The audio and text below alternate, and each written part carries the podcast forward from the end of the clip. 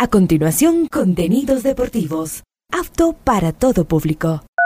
Este programa de información y comentarios deportivos conduce John Lester A esta hora, Ondas Cañaris, su radio universitaria católica, presenta Onda Deportiva, con toda la información local, nacional e internacional de los deportes.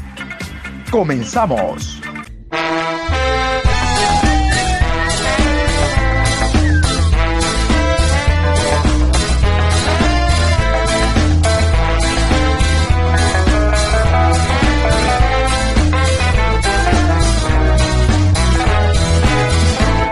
Eso ahora vamos a bailar para cambiar esta suerte. Si sabemos gambetear para ausentar la muerte.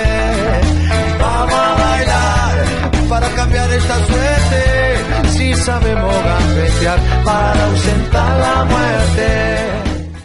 Hola, ¿qué tal? ¿Cómo les va? Buenos días, Adrián Patricio, oyentes de Ondas Cañaris, iniciando la programación Onda Deportiva Hoy miércoles 15 de noviembre, programa 1315 a lo largo del día. Ya estamos a un día de que se juegue la eliminatoria suramericana, quinta fecha. Nosotros hoy nos estamos desplazando hacia Maturín, Quito Maturín, para estar listos, preparados y dispuestos para el choque de 17 horas Venezuela-Ecuador. ¿Saben qué? Yo estoy optimista. Creo que vamos a sacar un resultado positivo no me crea los tres puntos, pero no perdemos en Venezuela. Estoy segurito, segurito.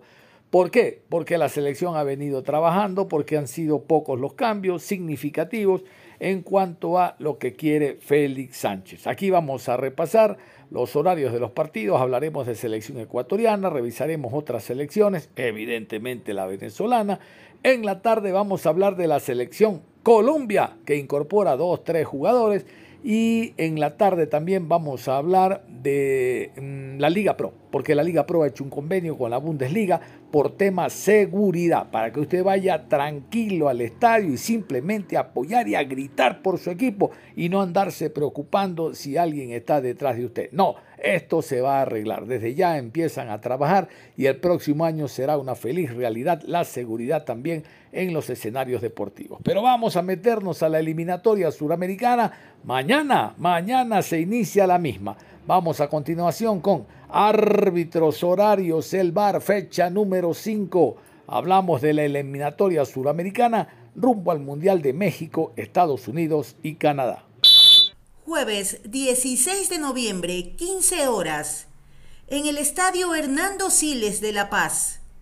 Bolivia se enfrenta a Perú. Árbitro central, Guillermo Guerrero. Línea 1, Cristian Lescano. Línea 2, Byron Romero. Cuarto árbitro, Luis Quirós.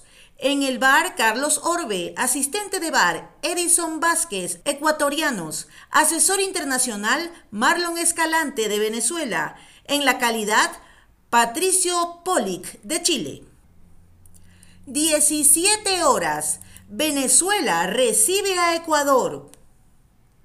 Estadio Monumental de Maturín.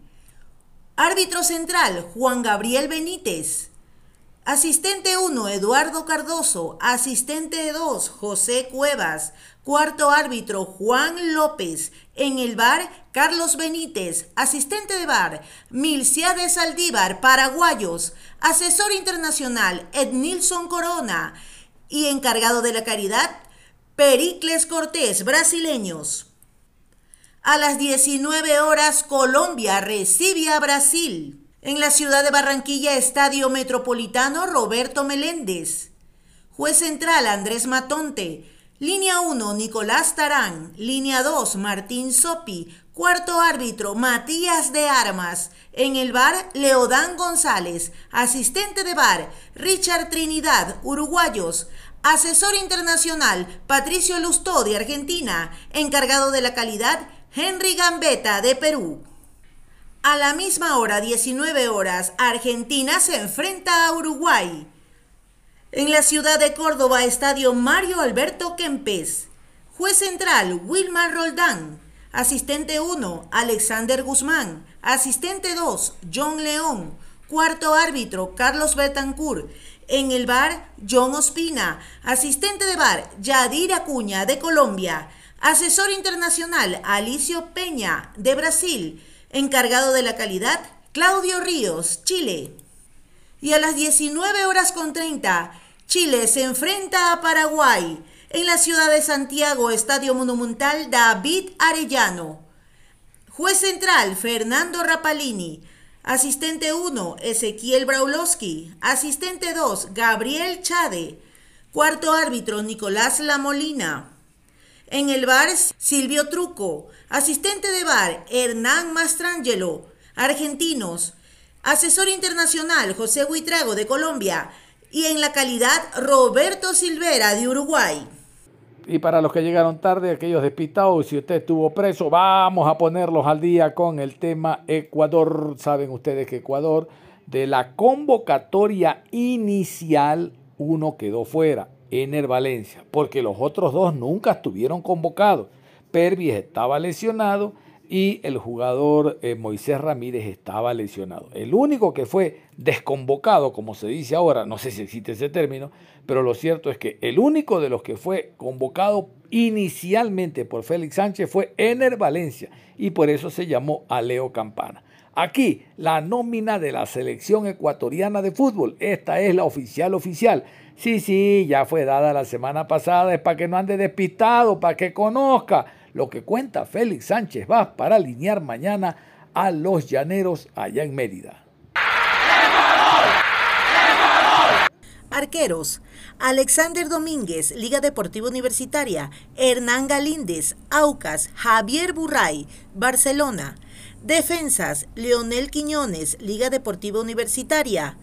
Aníbal Chalá, Emelec. José Hurtado, Bragantino, Ángelo Preciado, Esparta Praga, Robert Arboleda, Sao Paulo, Félix Torres, Santos Laguna, William Pacho, E. Frankfurt, Leonardo Realpe, Bragantino y Piero Incapié, Leverkusen. Mediocampistas, Carlos Grueso, San José, Joao Ortiz, Independiente del Valle, Oscar Zambrano, Liga Deportiva Universitaria, José Cifuentes, Rangers, Kendry Páez, Independiente del Valle, Alan Franco, Atlético Mineiro, John Jeboa, Chestocowa, Moisés Caicedo, Chelsea, Junior Sornosa, Independiente del Valle y Ángel Mena, Club León. Delanteros, Johan Julio, Liga Deportiva Universitaria, Kevin Rodríguez, Unión San Gilás, Jordi Caicedo, Atlas y Leonardo Campana, Inter de Miami. Vámonos con el presidente de la Federación Ecuatoriana de Fútbol, el ingeniero Francisco Egas Larriategui, hablando de opinando el presidente de la Ecuatoriana sobre los convocados, la salida de Ener por lesión y demás. Siempre es importante que el titular de la Ecuatoriana opine de esto. Es que él es presidente de Ecuatoriana de fútbol, no de básquet, así decía Rollero. Yo debo de opinar de lo que conozco, de la federación que presido. Y la opinión de él como expresidente de Católica, de un club deportivo de fútbol, de esto sabe, opina Egas. Aquí está. ¿Qué le parece la nómina, Presi? Sobre, sobre la convocatoria de la selección ecuatoriana. Siempre hay polémica, siempre que sale una nueva convocatoria hay polémica. Que decirle a, toda la gente porque se supone que el, equipo que se escoge es el que, el, el que mejor está, ¿no? sobre todo es el que le gusta al entrenador, es, es el que el entrenador cree que puede ser el mejor equipo para lo que tiene en la cabeza planteado y creo que muchas veces los que estamos fuera no lo entendemos. Es decir, seguramente yo tengo mi convocatoria, usted tiene la suya, y hay 18 millones de convocatorias distintas, porque nos gusta más o menos un jugador, porque además a veces miramos el fútbol con el sesgo de una camiseta puesta, del equipo que nos gusta, del equipo del que venimos, eh, y entonces vemos a, los jugadores de ese equipo más grandes, más fuertes, mejores eh, que el resto. Yo, yo creo que hay que eh, hay dos premisas eh, muy importantes que, que, son las que tenemos que seguir. La, una es respeto del entrenador y la, elección del entrenador, porque es él quien, quien trabaja en eso, quien los ve todos los días, quien los analiza y sobre todo quien tiene en la cabeza lo que piensa plantear y quiénes son los mejores para eso. Yo digo que siempre ser el entrenador de una selección es muy difícil porque son procesos muy largos, procesos de tres, cuatro años donde hay jugadores que empiezan los procesos y hay otros que los terminan. Es decir, hay jugadores que por su edad eh, se van cayendo de los procesos, hay jugadores que por su rendimiento se van cayendo de los procesos. Uno puede ser el nivel este año, otro puede ser totalmente distinto el nivel eh, el próximo año, a veces cambian de equipo y, eso les sienta mal, a veces cambian de equipo y eso les sienta muy bien. Eh, y vamos viendo ejemplos de todo eso, ¿no? Entonces, con todo eso en la cabeza, el entrenador es el único que puede decidir quiénes son los, los jugadores. Y lo segundo es apoyar a los que tenemos. Creo que los mismos jugadores nos van tapando la boca. Se ha habido críticas eh, horribles. Yo me acuerdo cuando hablaban de que Pervis Estupiñán no tenía que estar en la selección, que había muchos mejores laterales en el fútbol ecuatoriano que lo que era Pervis. Pervis nos cerró la boca. Ahora, por ejemplo, lo que está pasando con Kevin Rodríguez, ayer acaba de hacer, o anteayer acaba de hacer dos goles en la eh, su equipo en Bélgica eh, y otra vez nos está, nos está haciendo entender que el fútbol es redondo, que la pelota es redonda y da las vueltas y que no hay verdades absolutas, ¿no? Y así mismo Moisés Ramírez y así ha pasado con, con el mismo Moisés Caicedo, si nos acordamos de la Copa América 2021, me parece que fue, donde llegó en, en, con, una, con una forma física comprometida y ahora Moisés es quien es, ¿no? Pero si no hubiéramos confiado en él, seguramente Moisés no volvía a la selección y no lo teníamos, así que, eh, como digo, el, el de volver al fútbol eh, una cuestión de blancos y negros y de verdades absolutas, creo que es un error. Y hay que entender al hincha, como digo, cada hincha tiene su, su equipo, su convocatoria, su gusto futbolístico, su 3-5-1, su 4-4-2 el del técnico y creo que lo que tiene que primar es el respeto a lo que él decide hacer. ¿Cuánto a las entradas para el partido con Chile, ¿cómo están? Bueno, vamos, vamos avanzando en la venta. Eh, cerramos ya los días de venta de preferencia para los miembros eh, FanPef. Eh, ahora ya está abierta la, la venta al público. Me parece que en el último reporte ya llegábamos a un, 100, a un 50% de entradas vendidas. históricamente la última semana es cuando más, y mejor se vende, porque como buenos ecuatorianos esperamos al último. así que esta semana esperamos que, que también eso, eso se incremente y ojalá tengamos otra vez el martes 21 el estadio lleno como fue con Colombia para alentar a nuestra selección. Y saben ustedes que han habido algunos jugadores llamados sparring que fueron eh, seleccionados también para enfrentar a la selección en los amistosos, en los picados y demás, ¿no? en lo que se hace en entrenamiento. Estos jugadores están mucho más cerca de la selección. ¿Por qué? porque el técnico los está observando, los está viendo. De repente por ahí algún jugador fundamental o importante en una línea falta y el técnico ya conoce pues al futbolista que ha entrenado contra la selección ecuatoriana de fútbol y lo llama porque el futbolista a su vez ya conoce el sistema. Es importante conocer los sparring, los muchachos que llamó Félix Sánchez también para entrenar con la selección. Estos son. Imbabura, Eric Mendoza, Aucas, Christopher Zambrano, Universidad Católica, Layan Loor, Técnico Universitario, Alex Rangel, De Orense, Dani Coronel, Marlon Quiñones, Eric Pluas, Oscar Quiñones y Johnny Estrada, Independiente del Valle, Alex Villa, Patrick Mercado, Jaime Medina, Maelo Rentería y Jory Ochoa, de Emelec, Gilmar Napa y Tommy Chamba. Vamos a meternos con la selección venezolana. Es importante también conocer la nómina de Venezuela, los llaneros que han avanzado mucho en esta eliminatoria, a diferencia de las anteriores. La sorpresa hasta el momento sigue marcando Venezuela con la presencia de Checho Batista como técnico. En Venezuela están tremendamente optimistas. Ellos juran, rejuran y aseguran que los tres puntos se quedarán en Mérida. Vámonos con la nómina, los jugadores escogidos por el técnico Batista. Porteros, Rafael Romo, Alain Baroja y Joel Graterol. Defensas, John Aramburu, Alexander González, Jordan Osorio, Nahuel Ferraresi, Wilker Ángel, Cristian Nacum, Luis Nabo, Miguel Navarro y Roberto Rosales. Mediocampistas, José Martínez, Tomás Rincón, Junior Moreno, Yángel Herrera, Cristian Cáceres, Edson Castillo, Jefferson Sabarino, Samuel Sosa, Rómulo Otero, Eduard Bello, Darwin Machís y Jefferson Soteldo. Delanteros, Salomón Rondón, Eric Ramírez y Sergio Córdoba. Nos contaron que Soteldo está lesionado, ese chiquito que se prende y se enciende por todos los sectores de la cancha, que tiene un muy buen juego. Estaba lesionado.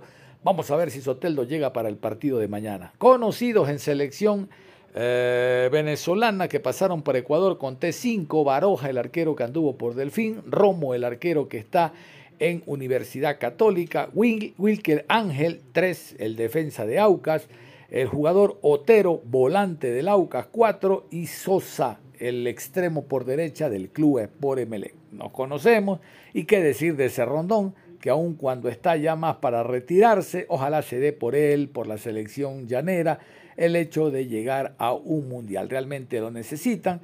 Ya no se dice como antes, pero antiguamente se hablaba de Venezuela, la cenicienta de América, en cuanto a llegar a mundiales. Y ahí estaba Ecuador también Miren ustedes que Bolivia accedió por invitación, pero accedió a un mundial, nosotros ni por el ánfora. Después de 2002 quedó hasta ahora Venezuela como la única selección de América que no ha ido al mundial. Ojalá ahora se le dé, ahora que ha aumentado el cupo y con tan buen juego que están haciendo. Anda pues y empátales a Brasil allá en casa. Eso lo hizo Venezuela. Vamos con este despacho breve. Yo prometo para mañana tener periodistas venezolanos, por lo menos uno hablando y haciendo un análisis de la selección. Ahorita vámonos con un análisis general que lo que dice la prensa venezolana en torno a Ecuador, el partido de mañana en Maturín, Venezuela, Ecuador. Ecuador, yo le tengo un gran respeto a Ecuador, una gran admiración al trabajo hecho por, por Alfaro en la última eliminatoria, en el último mundial, que le permite a este Ecuador enfrentar esta eliminatoria con jugadores jóvenes que ya tienen recorrido, pero en el caso de Martínez uno puede especular que, bueno, man, tiene un mes casi, ¿no? Que no juega, desde que terminó la temporada de, del Inter de Miami, y por más que algunos quieran decir que, bueno, que está entrenando, de hecho, no tanto, eh, nunca es lo mismo, nunca es lo mismo lo que se hace en un entrenamiento de fútbol a nivel de agresividad competitiva, a nivel, a nivel de reacción, de, acoplamiento, de organización, a ponerte a correr eh, para mantener el tono físico. Eso tiene que ver con la salud, pero, eh, a los jugadores. Pero, pero es que, por, eso insisto, la, eliminatoria es un, es un, torneo imposible de prever. Nombres, ¿verdad? De los jugadores que van a estar allí formando parte de este, de este grupo, que, que bueno, Ignacio, yo te, te, voy a ser sincero y no quiero caer tampoco en, eh, en, en, una falsa expectativa, Ignacio, pero te digo que creo posible poder sacar seis puntos, de verdad. Eh, puede sonar una cosa loca, absurda, eh, pasada de, de, de emoción, pero eh, cuidado, ¿no? Porque de verdad que si se plantean bien los partidos y, y Venezuela que viene agarrando mucha confianza y, y salen bien las cosas, eh, puede ser una jornada espectacular para Vinotinto y, y, creo que, que, debería ser a lo que esté apuntando el cuerpo técnico. Yo igual soy cauto, Juan, te digo la verdad. Soy cauto, esto no quiere decir que sea pesimista. No soy cauto porque primero, bueno, los partidos hay que jugarlos. Segundo, eh, es cierto que Perú está en un momento muy, muy malo, que incluso esta doble jornada pudiese determinar el futuro inmediato de, de, su seleccionador. Sin embargo, hay que ir a jugar allá, hay que hacerlo de visitante. Y Ecuador, yo le tengo un gran respeto a Ecuador, un gran, una gran admiración al trabajo hecho por, por Alfaro en la última eliminatoria, en el último mundial, que le permite a este Ecuador enfrentar esta eliminatoria con jugadores jóvenes que ya tienen recorrido y algunos veteranos de, de, de, de un rendimiento importante, como por ejemplo Valencia, el delantero de Inter de Porto Alegre. Entonces, eh, yo con esto no, no, no, insisto, no rozo el pesimismo, el fatalismo, simplemente que yo creo que los dos rivales pueden representar una complicación. Ecuador por su nivel futbolístico y Perú porque es en casa, es decir, es en Lima, hay que ir hasta allá y, y simplemente me mantengo expectante, ¿no? Pero, pero también hay que, hay que recordar que hay futbolistas venezolanos que están llegando de actualidad de sus clubes en un mejor estado que, por ejemplo, para, para la primera doble, doble jornada. Sí, pero, pero bueno, ahí está, ¿no? De verdad que hay, hay la expectativa. Venezuela dejó una gran, gran impresión después de esta última doble fecha. Bennett consiguió cuatro puntos, eh, le empató a Brasil en su casa, consiguió los tres puntos de local. Un, un, balance que quizás eh, no estaba en las cuentas, eh, pero se terminó dando. Y lo mejor de todo fue cómo se terminó dando, porque no fueron carambolas, no fue casualidad, no, fue con argumento, fue bien hecho, fue bien demostrado en el terreno de juego, fue bien sudado en la cancha. Entonces, eso a mí me da para pensar de que Venezuela debería seguir en ese en esa línea, ¿no? En esa línea ascendente, futbolísticamente hablando, los jugadores han tenido en sus distintos equipos y eh, por eso, al combinar también las actualidades de Ecuador y de Perú, pues pareciera que Venezuela le pudieran dar las cuentas para conseguir los seis puntos, que sería el escenario ideal, por supuesto, para Venezuela y para cualquier selección de, de, de las eliminatorias, pues en una doble fecha sumar los seis puntos. Eso es todo lo que todo, todos apuntan a eso. Pero... Aquí uno empieza a especular, ¿no? Porque la verdad no la, conoce, la verdad no la conocemos. a ver, se nos viene sí. Ecuador, ya que hablamos de selección mayor. Se nos viene Ecuador. Ecuador no es ninguna perita dulce. Yo estoy, yo estoy sí, pero aquí te la, te la vuelvo a lanzar. ¿Ah?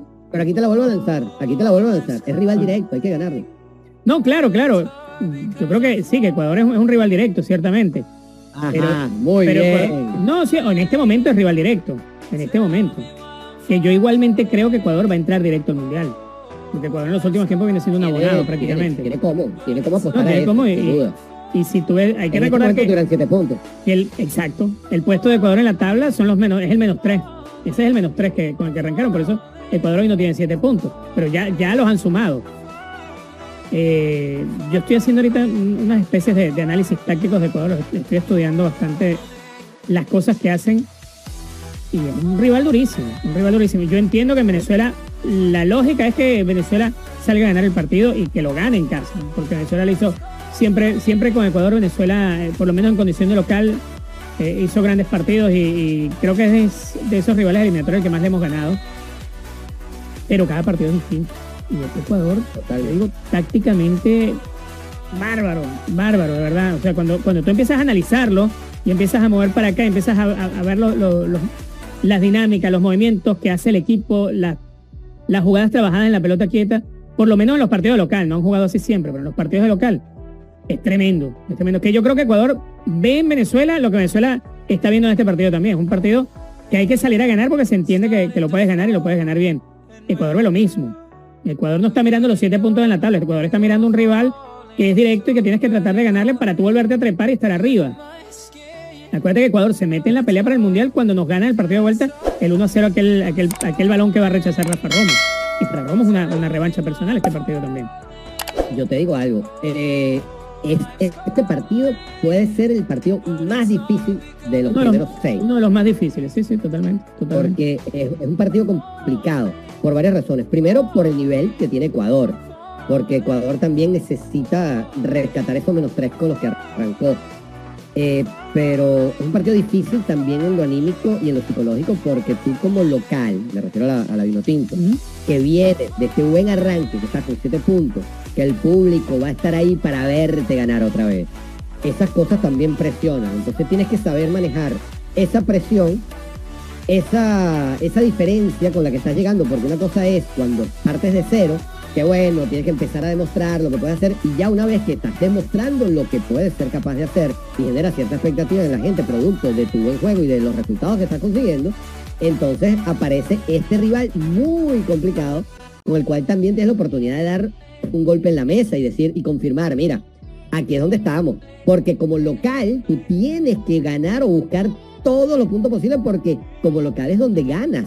Es más de la mitad de la posibilidad de ir al mundial. Entonces tú tienes que, en, esa, en, esa, en ese ámbito de que eh, la localidad debe defenderse como un fortín, hay que buscar ganarlos todos, y sobre todo los rivales directos, oye, llegas con una presión importante de cara a ese partido, que puede ser una ventaja para un Ecuador que viene visitante, que viene a haberte hecho eh, previamente lo que te ha hecho, y que vamos a ver cómo, cómo, cómo arranca ese partido para ver qué dinámica nos va, nos va a ofrecer, sobre todo pensando en la, en la presión inicial de estar bien concentrados para evitar los goles típicos empezando y terminando cada parte, ¿no?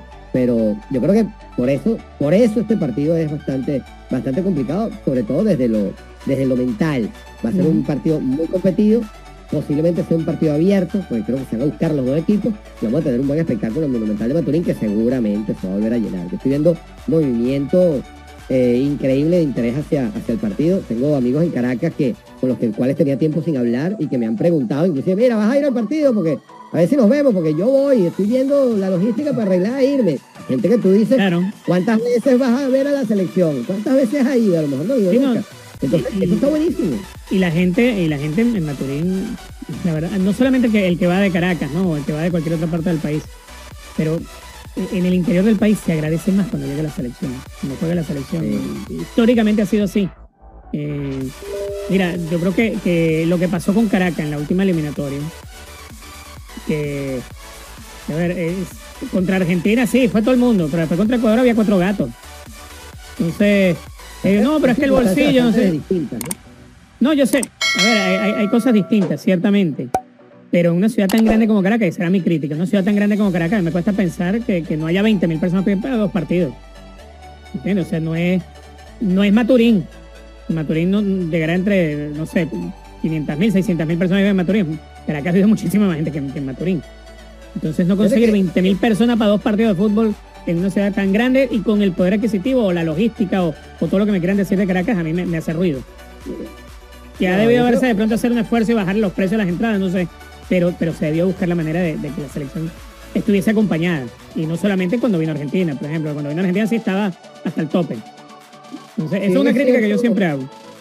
Sí, es cierto, es, es injustificable no llenar el estadio cuando, cuando juega tu selección, y sobre todo en Caracas, que tienes más gente, y el estadio está inmerso en la mitad del medio de la ciudad. Claro. También es cierto que, que las circunstancias hace dos, tres años es un poquito distintas. Yo no voy a decir que ahora, ay, todo el mundo tiene plata para ir al estadio. No, no, no, igual, igual hoy- el que no tenía plata hace tres años no la tiene hoy tampoco. Ni remotamente. Y después de este despacho de los periodistas venezolanos en torno al partido Venezuela-Ecuador en Maturín, nos vamos a ir a la pausa y al volver, estén muy atentos porque Eduardo el Toto Berizo, técnico de Chile, nuestro rival en la fecha número 6, analiza a Paraguay como local, Chile-Paraguay, y analiza también a la selección ecuatoriana de fútbol a través de una rueda de prensa. La pausa y regresamos. Onda Deportiva. Regresamos con Onda Deportiva. Vamos a continuar en la programación Onda Deportiva. Vamos a meternos con la selección chilena porque el Toto Berizzo sigue al frente de la selección, el ex central eh, de selección argentina eh, y que también anduvo por el fútbol mexicano. De hecho, allá comenzó siendo director técnico hasta ahora llegar primero a Paraguay y después a Chile. Bueno, actualmente es técnico de Chile y el Toto Berizzo va a analizar lo que significan los rivales. Paraguay, que él conoce porque le dirigió en su momento, y la selección ecuatoriana. Contra Paraguay juegan en Chile, contra Ecuador juegan en nuestro país. Son dos situaciones diversas porque la una es en llano, la otra en la altura, aun cuando el último partido eliminatorio anterior con Gustavo Alfaro, Ecuador y Chile empataron a cero en Casablanca. Usted lo recuerda. Ahí se hizo echar, se hizo echar el zorro Sornosa, todavía recuerdo, y desde ahí no le convocó más Gustavo Alfaro, porque creyó, como en efecto ocurrió, que con un jugador menos y en una zona tan importante de gestación como la de Sornosa, el equipo ecuatoriano vio menoscabado su interés de generar fútbol y ganar el partido y ejercer la localía. Nos vamos con el Toto Berizo, analizando estos dos rivales, Paraguay en Chile y Ecuador en Casablanca.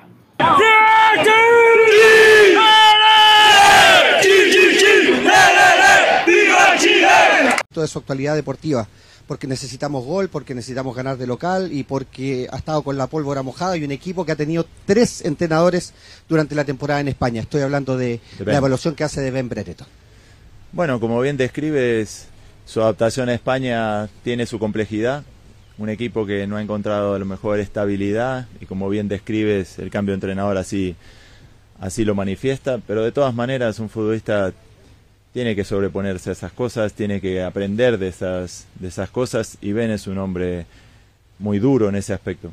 Así que, que intentará con un nuevo entrenador hacerse más minutos, que esa realidad mejore para él y mejore también en relación a nosotros. Es un equipo que siempre intenta jugar bien, que construye juego, eh, pasar de una liga a la otra tiene a veces sus dificultades, él viene de un fútbol diferente, más físico, más directo, y España es una liga donde el balón, la posesión juegan un papel muy importante.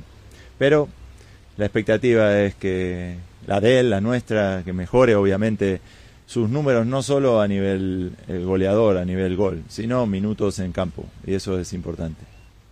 Marcelo Díaz, TNT Sports. Eduardo, ¿cómo Buenos está? días, Gusto Marcelo. saludarlo. Igualmente. Eh, antes de hacerle la siguiente consulta, que es más, más futbolística, esta es por el caso de Matías Fernández. ¿Cómo se enteró usted cuánto eh, afecta eh, lo que sucedió con el lateral de Independiente del Valle en la convocatoria? Si es que va a haber algún reemplazante y si es que usted se enteró de propia eh, voz de él antes de lo que salió a través de Carabineros y después del juzgado. Sí, quiero ser claro y, y directo para mm, hablar una sola vez de este tema.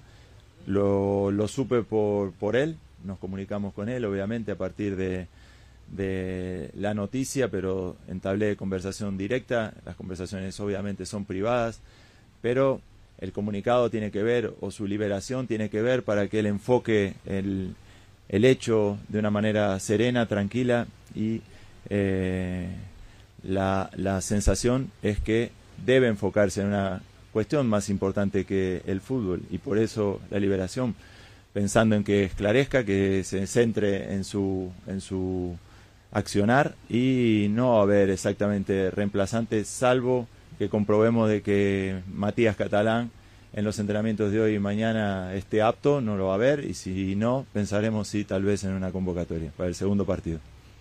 Y ahora pensando en el partido del, de este jueves, la ausencia de Diego Valdés podría ser de que Alexis Sánchez tome un poco más el rol de el conductor del equipo o ese jugador enlace, teniendo dos jugadores delante de él, en este caso que cosa que no hemos visto en las cuatro fechas anteriores, siendo él el punta ¿no? del equipo. ¿Podría haber esa Sí. modificación? Puede girar el equipo a que Alexis sea ese media punta, con otras cualidades diferentes a las de Diego, eh, pero su ausencia eh, nos obliga a encontrar un enlace entre la elaboración del medio del campo y el final. Alexis puede cumplir ese rol, de hecho está acostumbrado a jugar por detrás de un atacante en su club y aquí lo hará detrás de dos o detrás de tres tal vez. Pero sí que la posición de, de enlace puede significar para nosotros eh, una solución a la ausencia de Diego.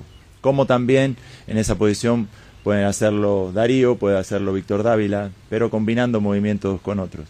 En principio, eh, entre hoy y mañana resolveremos esa cuestión, pero es una alternativa válida para nosotros, Alexis, en esa situación de 10. Marco Escobar, D Sports. ¿Cómo le va, Eduardo? Por acá. A su otro lado. ¿Cómo está? Buen Perdón, día. ¿Cómo está? ¿Cómo le Bien, va? gracias. Eh, a propósito de las posiciones, eh, hace bastante tiempo y sobre todo en, en- en su proceso no había un 9 nominal en, en la citación. Me refiero al caso de Damián Pizarro. Pero más allá de la individualidad del jugador, eh, ¿qué significado tiene eh, para usted tener a un 9 eh, en, la convocatoria? Eh, ¿Es algo que está buscando? Si bien es cierto, Chile ha tenido dificultades en la concreción, en, marcar eh, los goles. ¿Es algo que también va a aportar a eso? Sí, un 9 de referencia es importante de tener siempre. Habíamos utilizado a Ale en esa posición, pero la irrupción de Damián en los procesos también que tuvieron que ver con los panamericanos, en los partidos donde él pudo demostrar su valía en los panamericanos, lo ubican como una expectativa eh, muy, muy interesante para nosotros. Claro que es un hombre joven, un hombre que hay que cuidar, que sus actuaciones tienen que ser consideradas siempre buenas eh, y que no la- el acierto o no del gol eh, marque su, su accionar. Es un hombre generoso, es un portento físico que los partidos de Panamericanos le dieron un roce y ojalá las fechas FIFA a partir de las dos que integró con gente adulta también lo posicionaron como una referencia de ataque. Veremos si él es en nuestro centro delantero. Puede jugar Ben también como centro delantero, Aravena como centro delantero, el mismo Víctor Dávila también. Así que entre hoy y mañana resolveremos la, la presencia de quién. Pero volviendo al tema de Damián, me agradó mucho su, su juego en Panamericanos, sin convertir, sin convertir eh, tanto, pero genera, provoca, eh, encuentra las espaldas del- de la defensa rival. Es un jugador que tiene muchas cualidades físicas, obviamente notables, y a los que hay que depurar o que los partidos de- del máximo nivel terminen de moldear como un futbolista importante. David Oyarzún, Radio Futuro. Profe, ¿cómo está? Buen día, ¿cómo Sé le que va? estuvo cumpleaños ayer, así que... Muchas gracias. Los saludo atrasado. Eh, ¿Es un partido especial para usted el de Paraguay el hecho de que haya dirigido allá? Eh, ¿Y cómo lo toma desde el punto de vista que también se anuncian bajas importantes en, Paraguay? Jugamos un partido amistoso con ellos en la previa. Eh, ¿Cómo lo visualiza con todos estos eh, ingredientes? Bueno, no creo que mi conocimiento me dé una gran ventaja. Eh, conozco a su futbolista, sí, pero es otro entrenador, otro partido, un partido de eliminatoria. Eh, con respecto a las bajas, me preocupan más las mías que las del rival. Verdaderamente no festejo lesiones ajenas. Me preocupo, sí, de reemplazar correctamente a las nuestras que también las tenemos y encontrar soluciones. El partido de el jueves es importante, una victoria nos acomodaría en la clasificación y la iremos a buscar. Álvarez, Canal 13. ¿Qué tal, Eduardo? ¿Cómo Buen estás? día. ¿Todo bien? Eh, yo sé que ya habló del caso de Matías Fernández, eh, pero eh, hace algunos días atrás, eh, entiendo que Pablo Milad dijo que el hecho de que Jordi Thompson no estuviera considerado era por su situación. Eh, ¿Eso es así? Eh, ¿Qué tan importante es este tipo de casos de violencia intrafamiliar para usted como entrenador de la selección chilena?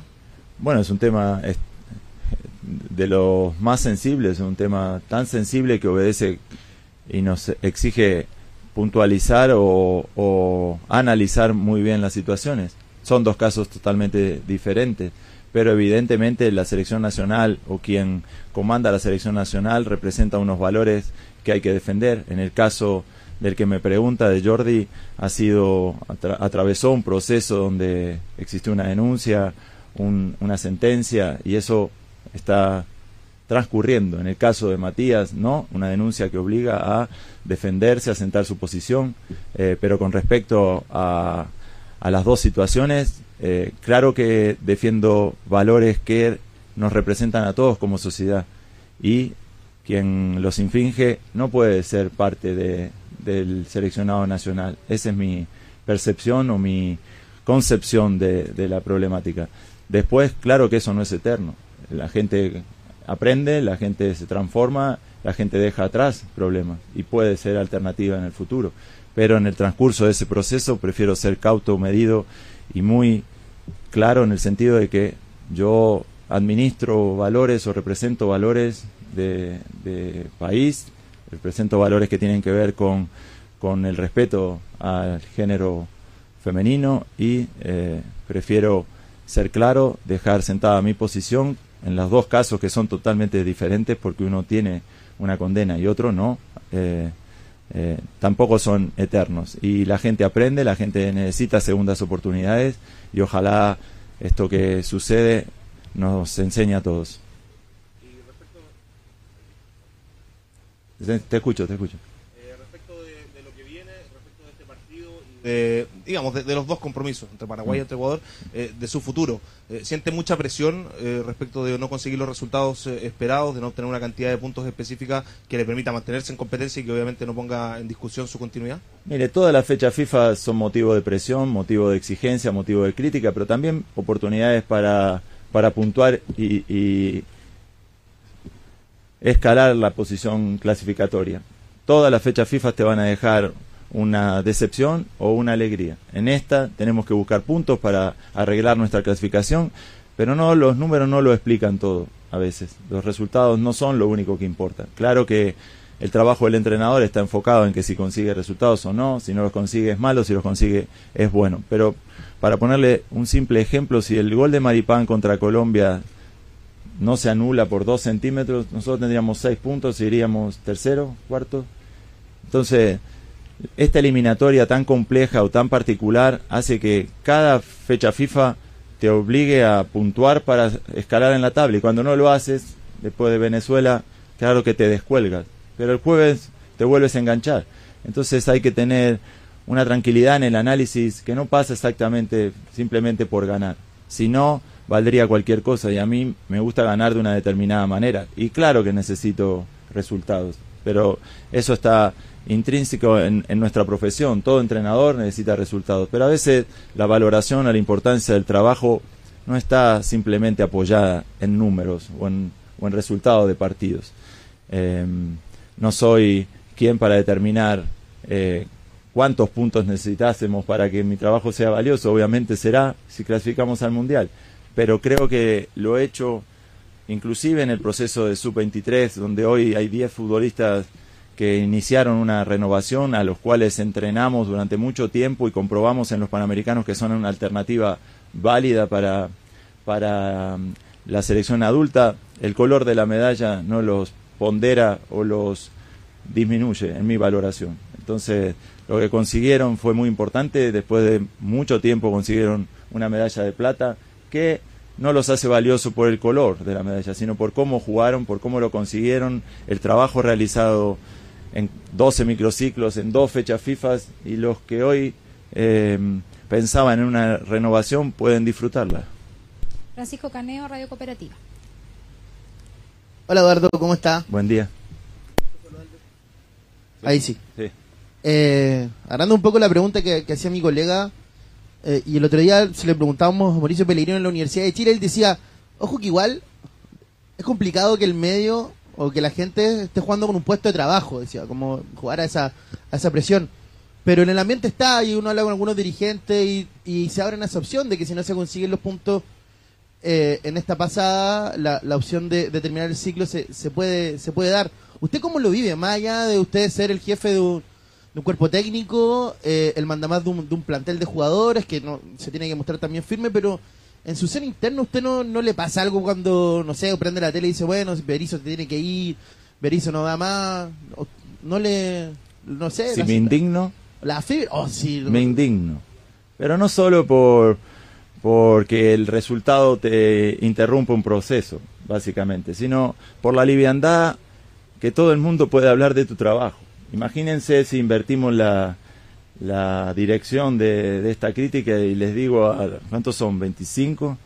Pierdan su trabajo mañana, porque se equivocaron en un análisis, llegaron tarde a la conferencia, le erraron en la elección de la nómina, dicen unos nombres, yo convoco a otros. 25 despidos mañana para todos ustedes. ¿Por qué hablamos del trabajo del otro con tanta liviandad? Quedarse sin trabajo es una cuestión compleja para cualquiera, para ti y para mí. Eh, a mí me gustaría encontrar un respeto, como dijo Pellegrino, que no es nada agradable quedarse sin trabajo. Pero más desagradable inclusive es escuchar a otros pedirte que te quedes sin trabajo. Entonces, evidentemente estamos expuestos porque realizamos un trabajo público, pero no debiésemos de permitirnos cosas que tienen que ver con, con la buena fe o con, con ser honesto profesionalmente. Jamás podría opinar sobre lo que hace un colega y es mi colega. Tampoco critico el análisis de un periodista, aunque esté equivocado y lo sepa que está equivocado, ni mucho menos me atrevería a sopesar, a, a recomendar que alguien se quede sin trabajo. Esa es una cuestión delicada. Eh, y sé que esta posición depende de resultados, pero casi que indigna más escuchar a cualquier persona eh, que analiza tu trabajo, que puede decirlo con, con acierto que te equivocaste, claro que me equivoco, sí, no soy inmune al error, pero quedarse sin trabajo es una cuestión delicada que no deberíamos tomarnos con tanta ligereza, menos hablando de, de que otro se quede sin trabajo. Es cierto. Lo tratamos de buscar durante todo el Panamericano, pero bueno, no se dio la opción de poder No, conversar. pero eh, miren, Pero- en una pero- competencia donde los protagonistas son... Sí, es verdad que me buscaste, recuerdo en el primer partido. Sí. Dos semanas. Pero no he querido declarar cosas porque entendí que la competencia era de los atletas. Los protagonistas eran los atletas, no los entrenadores de los atletas. Es, un, es una competencia hermosa que vivimos realmente en un ambiente eh, hermoso conviviendo. Inclusive hoy vamos a conocer a, a colegas, atletas, medallistas y eso será un motivo de reencuentro y de alegría. Pero las no declaraciones tenían que ver con eso. Claro que puedo comentar el partido y no, no, me, no le esquivo a la responsabilidad, pero la, la posición de no declarar tenía que ver con que los protagonistas eran mis 19 jugadores. Yo le quería preguntar porque parece, a mí me parece interesante y a muchos que, que quede como en, en el archivo también como su evaluación del torneo. Fue un torneo donde Chile mostró cosas que a veces el adulto no mostraba. Eh, y quería preguntarle qué sensación se, se- con la que se quedó en este torneo, que se consigue el segundo lugar, y también si es que es también un espaldarazo a su trabajo, porque usted tuvo esta selección de manera más, más seguida, de manera permanente, sí. a diferencia de la selección adulta, y si que se habla también de un a su, a su trabajo, decir, bueno, si yo tengo jugadores que vivo un proceso con ellos, que tengo más tiempo para trabajar, estos son los resultados. ¿Lo siente también así? Evidentemente que sí, cuando un entrenador tiene tiempo de trabajo y, y repite entrenamientos continuos, ya le digo, hemos entrenado durante 12 microciclos con dos fechas FIFA, con cinco partidos de Panamericano y cuando ese tiempo existe entre el entrenador y los futbolistas, la idea se expande, la idea convence, la idea se ejecuta. Y si algo pudiese rescatar de los cinco partidos de Panamericano es que jugamos de una manera determinada, con determinación, imponiéndonos a nuestros rivales, generando situaciones de gol, mereciendo ganar los partidos, con actuaciones individuales altísimas de todos, de todos, podría mencionar a todos, eh, y eso me deja la satisfacción de que la gente joven merece oportunidades, merece atención. Hemos convocado a 90 futbolistas para terminar en una lista de 19 y mi mensaje es a los que no estuvieron en este Panamericano que sigan haciéndose hueco en los equipos, que se viene un preolímpico en enero que va a necesitar de ellos, que hay muchísimos futbolistas en primera división que han merecido la oportunidad y esas oportunidades en primera división o en la liga le tienen que traer a la selección y estamos por la labor de descubrir quiénes son. Hay nombres que, que no han sido convocados inclusive por, por, la elección los dejó afuera, pero que tienen que esperanzarse o, o eh, ilusionarse con volver en enero a, a, la selección y ser parte del preolímpico, pero a mí me dejó muchísimas cosas positivas. Eh, el grupo, la relación entre nosotros, la relación entre los jugadores, la convivencia, la unión de equipo eh, y jugar de una manera notable, de una manera donde todo el mundo resaltó, imponiéndose a nuestros rivales con una intensidad altísima y ese es el camino que los aporta como hoy a la selección adulta. A ti. Christopher Brandt, ESPN Chile. Buen Por día. acá, ¿Cómo Eduardo. Eh, a propósito de lo que usted hablaba recién, la valoración que hace de estos jugadores sub-23, estos siete jugadores que estuvieron en los Panamericanos, ¿qué busca con eh, esta nómina incluirlos en la selección adulta futbolísticamente? ¿Qué le pueden aportar? Porque además usted lleva bastante tiempo trabajando con ellos, no solamente pensando en lo que fueron los Juegos Panamericanos, sino que también el preolímpico. Y lo otro, a diferencia de lo que vimos en la adulta, eh, usted jugó con un 4-3-3 durante los Juegos Panamericanos. ¿Se puede replicar eso con estos jugadores ahora en la selección adulta? Sí, podríamos jugar también 4-3-3. Hemos jugado también con la adulta 4-3-3. Eh, creo que el aporte de los jóvenes es eso, es energía, es renovación. Eh, desde que yo pisé eh, este proyecto o empecé este proyecto, la palabra renovación fue repetitiva, fue demandada, fue exigida. Y claro que uno no puede hacer una renovación sin un análisis previo de quiénes van a ser los que lleguen al adulto. Entonces, después de un trabajo de 6, 7 meses con estos jóvenes, el resultado es que 10 o 14 o los mismos 19 pueden ser alternativa a la adulta. Claro que necesitan competir, como recién decía lo de Damián. Claro que necesitan y necesitamos darle confianza para que cada partido, cada minuto que, que jueguen en la adulta multiplique por mil, porque los tiempos están acelerados para nosotros en esa renovación. Pero me alegro mucho de haber encontrado jóvenes, me alegro por ellos verdaderamente porque son merecedores de nuestra atención y que sean alternativa a la adulta y al camino que marcaron otros que se, también renovaron a futbolistas más antiguos. Así que que le aportarán energía, le aportarán conocimiento de la idea futbolística ya desarrollado y, y qué bueno que, que, esto suceda. Mario Sabac, Radio Bio Bio. Buenos días. Sí, le quiero preguntar un poco por lo que le decían recién, sobre las críticas de la gente. En paralelo uno escucha declarar a sus jugadores y todos están muy conformes con su trabajo, con su liderazgo, con la manera en que se está trabajando el camarín.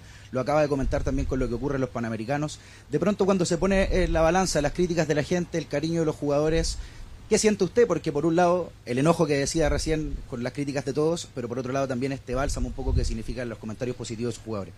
Bueno, convencer a los jugadores debe ser de las cuestiones más complejas que tiene un entrenador. Uno puede saber mucho, puede conocer mucho de lo que de lo que quiere implementar, pero si no lo transmite y si no convence a sus jugadores con, con el mensaje y sus jugadores no se sienten eh, ilusionados, motivados, eh, eh, conectados con su entrenador, quien les dice la, lo que quieren escuchar o, o, o marca un camino en el que están convencidos de realizar, eh, no te siguen. El fútbol eh, necesita de convencer a tus futbolistas, la gente también necesita de resultados, a veces el orden del resultado y de la actuación se invierte, entonces pareciera que lo único que importa es el resultado, pero eh, hoy tenemos una actualidad muy buena, una intimidad muy buena con futbolistas de todas las edades conviviendo juntos, así que yo en ese sentido estoy muy satisfecho de, de, este proyecto, de cómo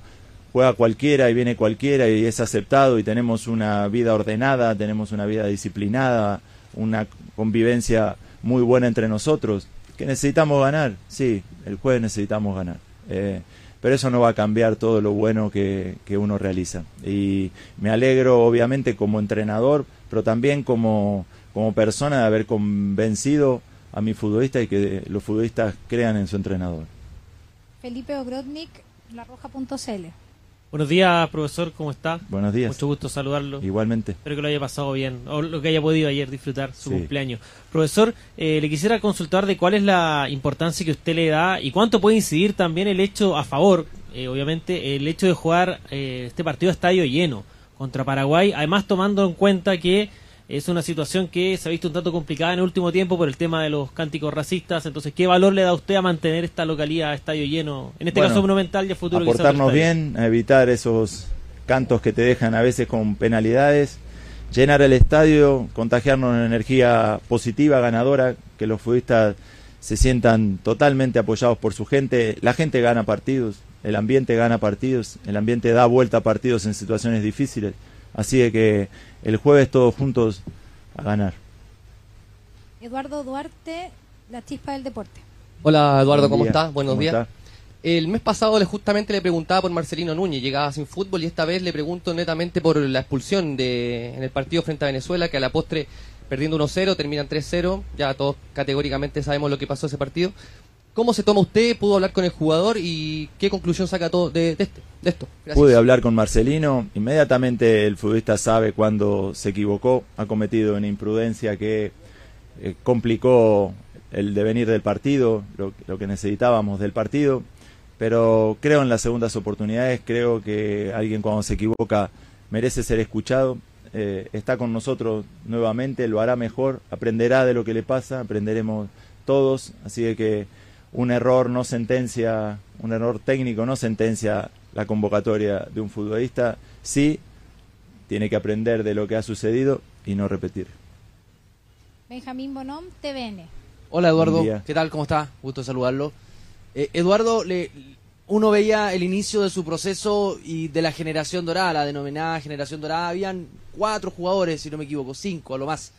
Eh, ahora en esta, por distintas circunstancias, de lesiones, cosas físicas, etcétera, van quedando dos, a la rápida Gary Medel y Alexis Sánchez. Eh, ¿Es una señal, lo siente usted, eh, ya de, de quizás el fin de un proceso con jugadores que fueron muy exitosos en la selección chilena, pero que ya van quedando cada vez menos, por distintas circunstancias, insisto en eso, eh, y que ahora tiene que empezar a apelar a, jugadores nuevos, a, a juveniles, a nuevos futbolistas que vayan apareciendo en la selección chilena? Sí, pero la consideración de los jóvenes no hace que menosprecie la, la importancia que tienen los veteranos. Esa convivencia o ese ciclo o esta renovación se ha dado naturalmente en cuatro partidos de eliminatoria y en algunas fechas FIFA más, donde hemos ensayado muchos jugadores, muchos jugadores jugaron en la adulta. Hay una edad entre 23 y 27 años que necesitamos que esos futbolistas, el ejemplo de Diego Valdés que recién me preguntaban, también sean parte. La selección necesita actualidad, tengas la edad que tengas. Es muy bueno que Gary, que Alexis tengan una muy buena eh, realidad, como Arturo, como Aranguis o, o, o, la gente de más edad, como también es bueno que aparezca César Pérez, Los Pizarro, Canales, Maxi, Aravena, todo forma parte, todos son importantes, todos pelearán por un lugar, pero evidentemente que uno cumple años y yo tengo un día más de vida que ayer y, y bueno, la renovación sucede naturalmente, como es un proceso natural, por eso le prestamos atención a todo el mundo. Nosotros como, como selección no podemos descuidar ni al de 35 ni al de 22. Así que será un proceso natural que está sucediendo con muy buenas actuaciones en el Panamericano de esta gente joven, con vigencia en sus ligas y en la selección de la gente más ex experimentada. Eh, y entre todos armar un equipo duro, sólido, que necesita de ganar. Y intentaremos el jueves una victoria. Interesantes los conceptos de Eduardo Berizzo en torno a los dos partidos, quinta y sexta fecha de la eliminatoria. Siempre hemos dicho, esto es paso a paso, analicemos primero la que viene y él lo que hace es analizar a la selección de Paraguay. En la tarde vamos a hablar de Colombia y el próximo rival que tiene Brasil en Barranquilla. Y luego hablaremos del convenio entre la Liga Pro y la Bundesliga por el tema seguridad en los escenarios deportivos. La tranquilidad es fundamental para asistir eh, entre amigos y en familia a los escenarios deportivos del Ecuador. Nos vamos, es todo. Llega Juan Pablo Moreno Zambrano como siempre con aptitud positiva. No se cambien, continúen en sintonía de Ondas Cañares. Si sabemos gambetear para ahuyentar la muerte.